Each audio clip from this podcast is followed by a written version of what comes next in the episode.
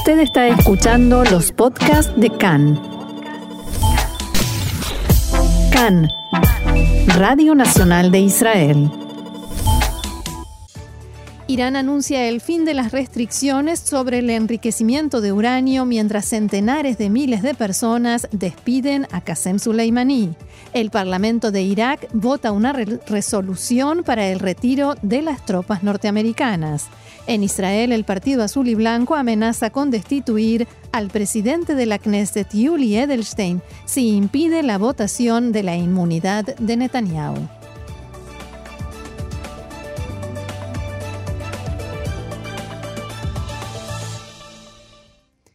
Vamos entonces al desarrollo de la información que comienza, como no, en Teherán, donde cientos de miles de personas rindieron y están rindiendo homenaje al ex comandante de la Fuerza Quds de la Guardia Revolucionaria de Irán, Qasem Soleimani, que fue ejecutado junto a varios integrantes de milicias proiraníes en las inmediaciones de Bagdad. A primera, hora de hoy se celebró un rezo en la Universidad de Teherán, un acto en el que participaron miles de personas y en el que, según la agencia iraní de noticias Tasnim, el líder supremo de Irán, Ali Khamenei, lloró en varias ocasiones.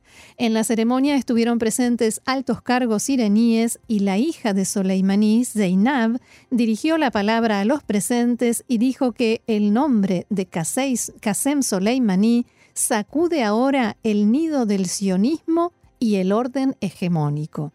Abro comillas, Estados Unidos y el sionismo deben saber que el martirio de mi padre ha despertado más instintos humanos en el frente de la resistencia, convertirá su vida en una pesadilla y destruirá sus nidos de araña, sostuvo Zainab Soleimani. El cuerpo de Qasem Soleimani será sepultado mañana en su ciudad natal, Kerman. El sucesor de Soleimani, Ismail Kahani, amenazó con que su país vengará la muerte del comandante. Prometemos, dijo, continuar el camino de nuestro mártir y hacer que Estados Unidos pague por su asesinato, haciendo que deba retirarse de la región. Mientras tanto, en Bagdad, dos cohetes Katyusha impactaron en la zona donde se encuentra la embajada norteamericana en el centro de la ciudad. También se informó que otro cohete cayó en un barrio aledaño. No hubo reportes sobre víctimas y algunos medios señalan tres heridos. La agencia de noticias Reuters informó que todas las unidades de misiles de Irán elevaron el nivel de alerta al máximo en las últimas horas. La Cámara de Representantes del Parlamento iraquí aprobó una moción que exige la expulsión de las fuerzas militares estadounidenses de Irak. En concreto, la moción exige al gobierno la anulación del acuerdo de colaboración con la Coalición Internacional contra el Estado Islámico, ISIS, y que haga las gestiones para terminar con la presencia de fuerzas extranjeras en territorio iraquí. La moción fue firmada por 170 diputados chiitas y supone poner fin al acuerdo con la coalición internacional liderada por Estados Unidos con el argumento de que ISIS ya fue derrotado en Irak y por tanto la presencia de tropas extranjeras ya no es necesaria. Además, esta legislación obliga al gobierno a comprometerse a hacer público cualquier acuerdo que alcance en el futuro para la presencia de asesores y formadores militares extranjeros y subraya que debe hacerse público también el número de efectivos que entren al país. Asimismo, insta al gobierno iraquí a poner fin a todas las actividades de cualquier fuerza extranjera en su tierra y evitar que el espacio aéreo del país sea utilizado con cualquier propósito relacionado. En tercer lugar, emplaza al gobierno a que presente una denuncia contra Estados Unidos en el Consejo de Seguridad de la ONU por la, abro comillas, peligrosa violación de la soberanía y la seguridad de Irak. El propio Parlamento iraquí anunció que la moción será de cumplimiento obligatorio en cuanto sea aprobada en la Cámara. En el marco de esta sesión, el primer ministro renunciante de Irak, Adel Abdul Mahdi, hizo declaraciones que contradicen el argumento de Estados Unidos, según el cual decidieron matar a Soleimani porque iba a cometer nuevos atentados y ataques inminentes, especialmente contra objetivos norteamericanos.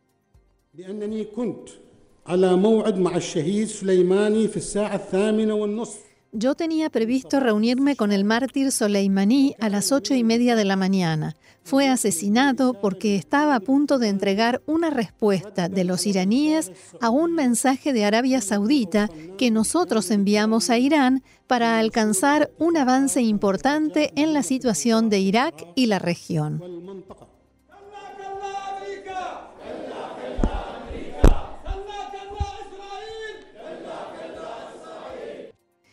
Y en este contexto, el gobierno iraní anunció en las últimas horas el final de las restricciones sobre la producción y enriquecimiento de uranio pactadas en el acuerdo nuclear firmado en 2015 en un nuevo y prácticamente definitivo alejamiento de sus compromisos, acelerado como represalia por la muerte del general Qasem Soleimani el viernes pasado en Bagdad a manos de Estados Unidos.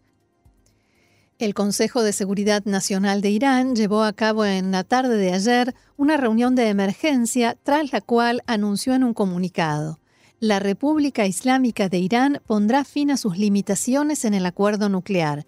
Por lo tanto, el programa nuclear de Irán eliminará todas las restricciones de su producción de uranio, incluyendo el porcentaje de enriquecimiento y la cantidad de uranio enriquecido, así como los obstáculos a su investigación y desarrollo.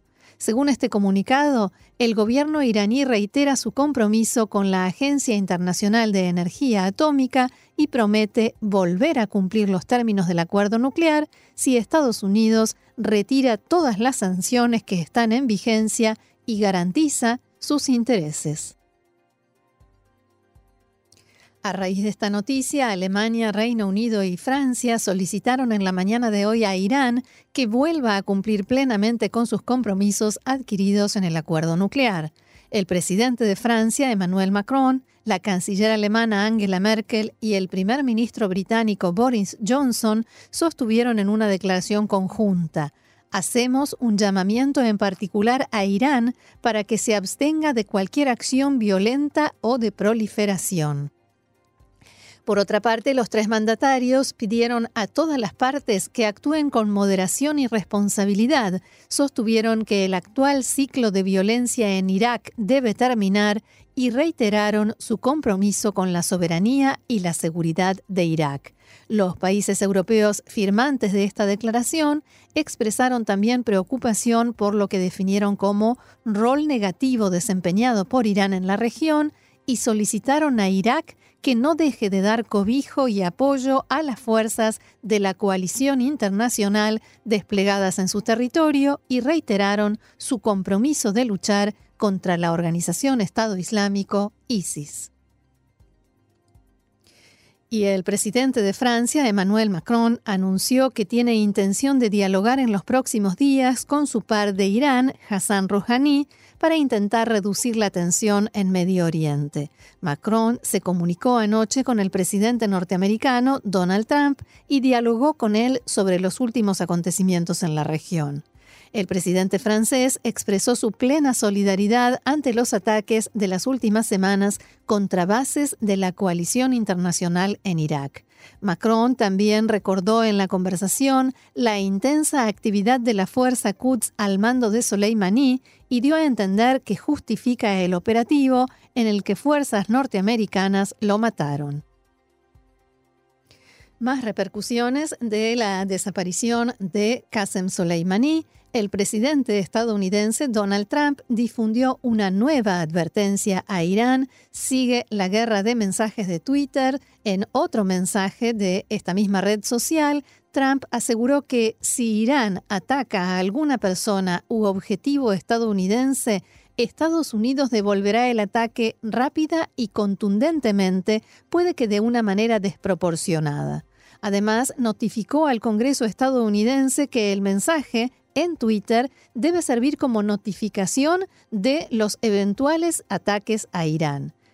Abro comillas, este post servirá como notificación al Congreso de Estados Unidos. Tal aviso legal no es obligatorio, pero sin embargo se da, dijo Trump en respuesta a las palabras de la presidenta de la Cámara de Representantes, Nancy Pelosi, que sostuvo después del ataque al general iraní Qasem Soleimani que el Congreso debe ser informado inmediatamente sobre esta grave situación y sobre los siguientes pasos en consideración por parte de la administración Trump. Y en este mismo asunto, con también idéntico tono, Trump amenazó a Irak con sanciones si existe alguna hostilidad, según dijo, respecto a la moción aprobada por la Cámara de Representantes del Parlamento iraquí, de la que recién informábamos, que exige la expulsión de las fuerzas militares estadounidenses del país abro comillas nuevamente, si hay alguna hostilidad, si hacen algo que consideremos inapropiado, vamos a imponer sanciones a Irak, sanciones muy grandes, indicó Trump.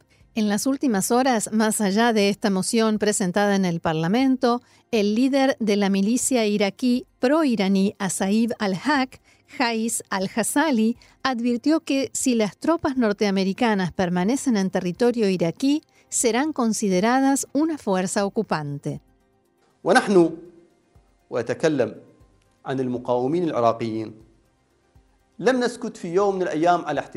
Nosotros, y estoy hablando en nombre de los combatientes de la resistencia iraquí, Nunca guardaremos silencio ante su ocupación ni tampoco frente al asesinato de nuestros líderes y hermanos en nuestra tierra mientras cumplían con su deber de proteger a nuestro pueblo.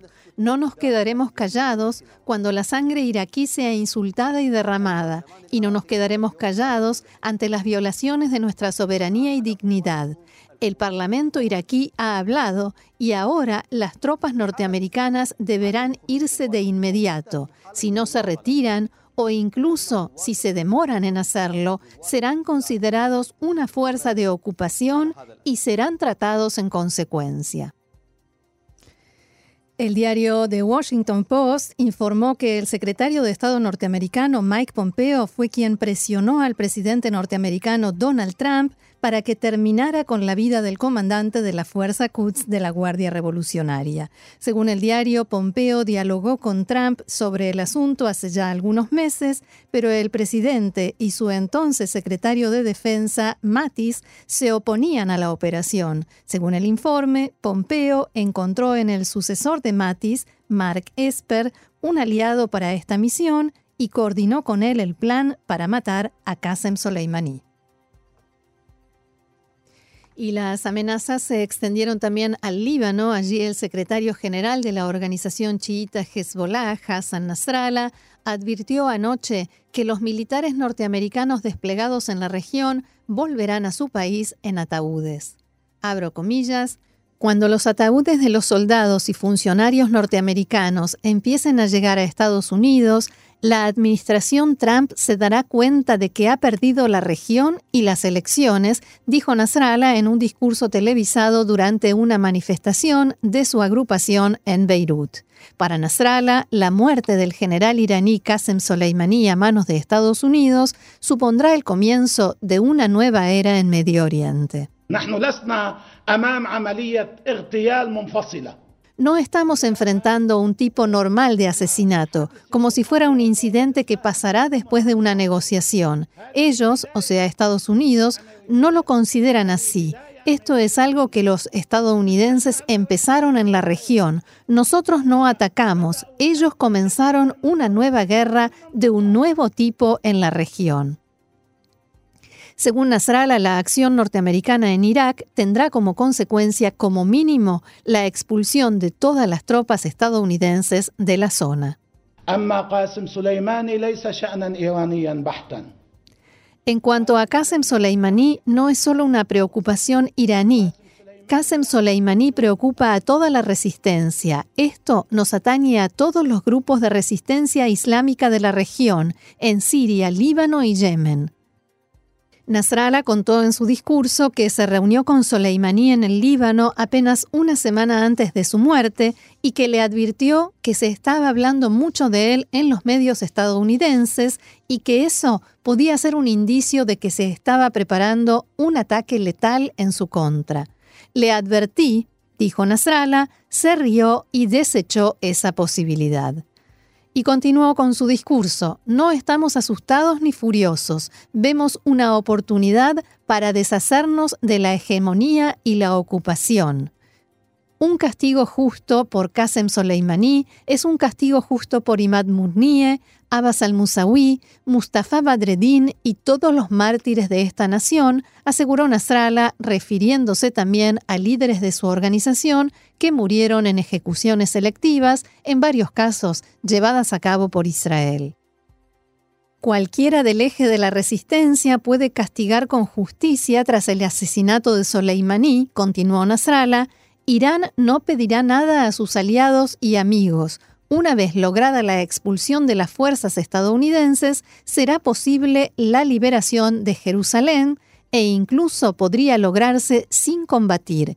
Los israelíes harán su equipaje y se marcharán, palabras de Hassan Nasrallah. Y el líder de Hamas en la franja de Gaza, Ismail Haniyeh, llegó hoy a Irán para participar en el funeral de Qasem Soleimani. Medios palestinos y árabes informaron que Haniyeh viajó acompañado por su número dos, Salah al-Aruri y otros líderes de Hamas y que está previsto que se reúna con el líder supremo Ali Khamenei. A su llegada a Teherán, Haniyeh pronunció un discurso en el que dijo: Enviamos nuestras condolencias a la familia y los amigos de Soleimani. También calificó el operativo norteamericano de crimen deplorable que se debe repudiar. El líder de Hamas dijo que el mundo entero debe condenar la acción de Estados Unidos y castigarlo por el crimen que cometió. Cabe recordar que Anie salió de la franja de Gaza a través del paso de Rafah para visitar varios países con autorización de las autoridades egipcias hace poco más de un mes. Sin embargo, Egipto le había prohibido visitar Irán, si bien ahora las circunstancias han cambiado. Continúa la polémica en torno a la solicitud de inmunidad que presentó el primer ministro Benjamin Netanyahu a la Knesset para postergar el comienzo del juicio por sus causas de corrupción, fraude y abuso de confianza hasta que termine con sus cargos políticos y en algunas partes para no ser juzgado del todo. Cabe recordar que el juicio al primer ministro no puede proceder hasta que la Knesset se expida sobre su solicitud de inmunidad. Para que el Parlamento pueda otorgársela o denegársela, se debe formar una comisión en la Knesset con representación de cada partido en forma proporcional a los mandatos que se obtuvieron en las elecciones y en esta se votaría para determinar si se aprueba o no la solicitud de inmunidad. En la coyuntura política actual esto resulta muy conflictivo, ya que en un gobierno de transición normalmente no se forman las comisiones. Luego de que Netanyahu solicitara la inmunidad, la oposición liderada por Azul y Blanco comenzó a reclamar que se forme la comisión que trate dicha solicitud, ya que si bien no se acostumbra a hacer durante un gobierno de transición, no hay ningún impedimento legal para que así suceda. Es importante aclarar que cuando hablamos de oposición nos referimos a todos los 65 mandatos que no conforman el llamado bloque de los 55, o sea, todos los partidos menos el Likud y Emina y los dos ultraortodoxos. Incluso a Víctor Lieberman, que hace algunas semanas se había manifestado en contra de la formación de este tipo de comisiones durante un gobierno de transición, ahora se muestra favorable a la medida es importante aclarar también los motivos por los cuales desde la oposición urgen a que esta comisión se forme. En primer lugar, porque en este momento cuentan con una mayoría que les aseguraría que la solicitud de Netanyahu sea rechazada y sus juicios puedan comenzar. En segundo lugar, porque en caso de que no se forme la comisión ahora, sus juicios quedarían paralizados durante meses hasta que se forme un nuevo gobierno en el que además Netanyahu tendría la posibilidad de conseguir una mayoría que apruebe la inmunidad. Ante los reclamos de Azul y Blanco, el presidente de la Knesset, Yuli Edelstein, del Likud, declaró que consultaría al asesor letrado de la Knesset para determinar si es adecuado que dicha comisión se forme. El asesor letrado de la Knesset, como recordarán, Eyal Inon, finalmente determinó que no hay impedimentos para formar la comisión en un gobierno de transición. Sin embargo, los poderes de Edelstein como presidente de la Knesset le permiten vetar tanto la formación de la comisión como que se trate el asunto en ella. Esto, por supuesto, alarma a la oposición, ya que Edelstein es uno de los referentes del Likud y de los más allegados a Netanyahu, si bien han tenido sus más y, sus menos. Desde Azul y Blanco han comenzado a amenazar a Edelstein con destituirlo en caso de que utilice su veto para proteger la inmunidad de Netanyahu, ya que cuentan con la mayoría en el Parlamento para hacerlo. Fuentes cercanas a Edelstein advirtieron que el presidente de la Knesset no responde bien a las amenazas y que quienes creen que le harán cambiar de opinión de esa manera, al parecer no lo conocen abro comillas, las amenazas solo incrementan las posibilidades de que Edelstein haga lo contrario a lo que le piden, aseguraron. Desde Azul y Blanco indicaron en respuesta que no envidian a Edelstein por la muy difícil posición en la que se encuentra. Si el Estado de Derecho le es realmente importante, Edelstein debe respetar la decisión del asesor letrado y la mayoría democrática dispuesta a apoyar la medida, señalaron. Por su parte, Nitzan Orovitz, titular del partido Meretz, reafirmó en una entrevista con Khan que en caso de que Edelstein se niegue a aprobar la creación de la comisión que discuta la solicitud de inmunidad, habrá necesidad de sustituirlo. Edelstein debe decidir si es el presidente de la Knesset o la mano derecha de Netanyahu que lo ayuda a escabullirse de la, de la ley y la justicia, indicó Orovitz, que enfatizó además que 65 parlamentarios apoyan la medida y el asesor letrado del gobierno determinó, como decíamos, que no hay impedimentos. Del otro lado de la política, el parlamentario de Yadut Torah, Moshe Gafni, declaró también en entrevista con Khan que la polémica por la inmunidad se debe únicamente a los intentos por expulsar a Netanyahu de su cargo. No vi en ningún país occidental que destituyan a un primer ministro por unas bandejas de comida, dijo Gaffney. También llamó a esperar hasta después de las elecciones para tratar el asunto de la inmunidad y volvió a culpar de esta situación y de la crisis política en general a Víctor Lieberman. El país no funciona porque Lieberman hace zigzag entre los bloques políticos y abandonó a la derecha. Por su parte, el presidente Rubén Rivlin se mostró contrariado y sorprendido por la solicitud de inmunidad presentada por Netanyahu.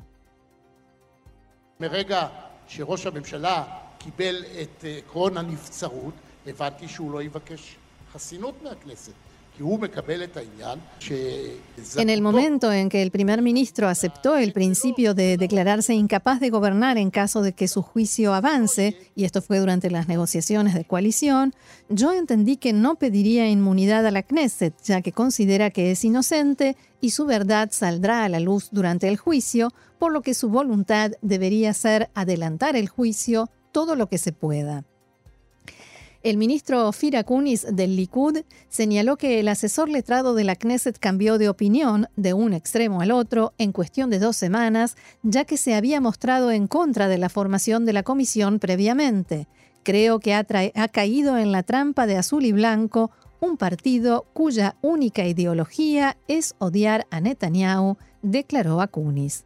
Por el contrario, Avi Nissankoren, de Azul y Blanco, puntualizó que Netanyahu presentó la solicitud de inmunidad ante la misma Knesset que ahora no quiere que se discuta su solicitud, incluso cuando hay una mayoría que está a favor de que sí se haga. Además, Nissan Koren no quiso responder cuando le preguntaron qué hará su partido en caso de que Edelstein sí utilice su derecho a veto y se limitó a decir que espera que el presidente de la Knesset haga lo que corresponde hacer.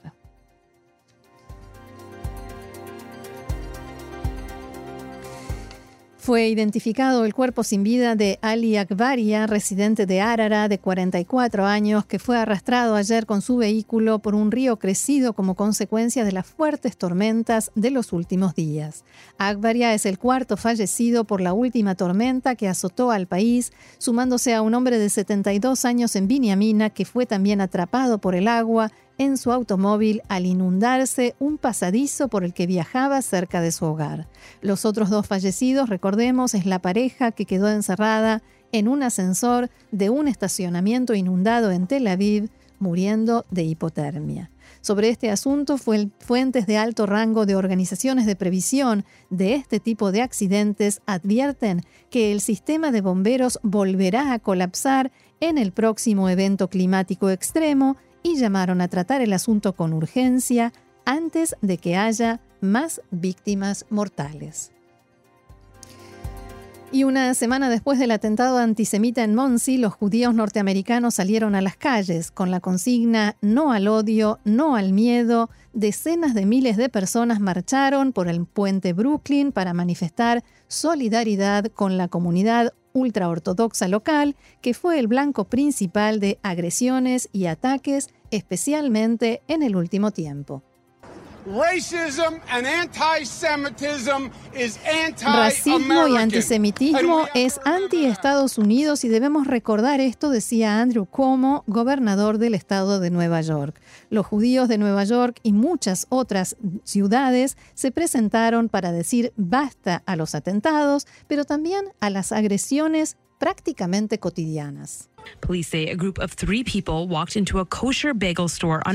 Ayer mismo se registró un nuevo incidente y escuchamos cómo lo informaba la eh, televisión local que decía que la policía informó que tres personas entraron en un negocio de comida kasher el viernes y gritaron consignas antisemitas. Y esta es solo una de las muchas agresiones que vivieron los judíos de Nueva York en las últimas semanas.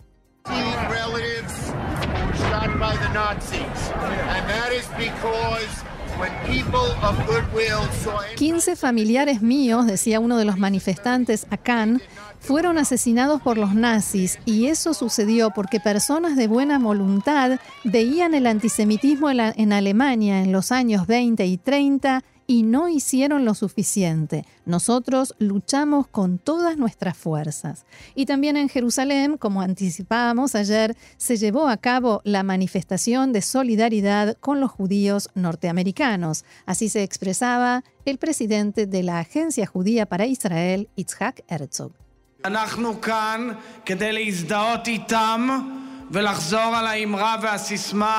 No hate, no fear. Estamos aquí para identificarnos con ellos y reiterar la consigna no al odio, no al miedo.